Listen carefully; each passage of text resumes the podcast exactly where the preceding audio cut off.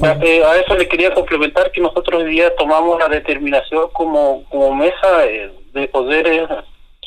dejar de seguir funcionando como oral, porque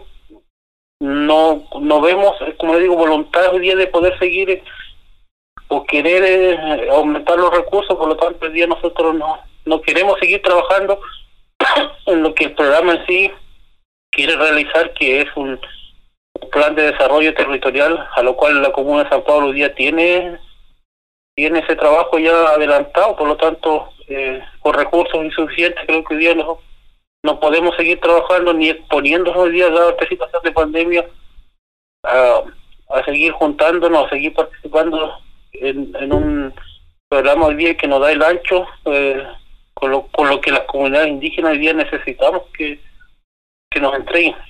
siempre quisimos saber los muertos. De hecho, antes de poder eh, ingresar como comunidad a este programa, exigimos que se nos entreguen eh, los montos con los cuales nosotros íbamos a trabajar. Y finalmente se fue dilatando y dilatando y, se nos, finalmente nos, nos entrampamos en, en, firmar para no quedar fuera del programa. Y una vez que estuvimos dentro del programa, recién nos dimos cuenta que, que, los recursos que había, como le vuelvo a repetir, son insuficientes para poder funcionar.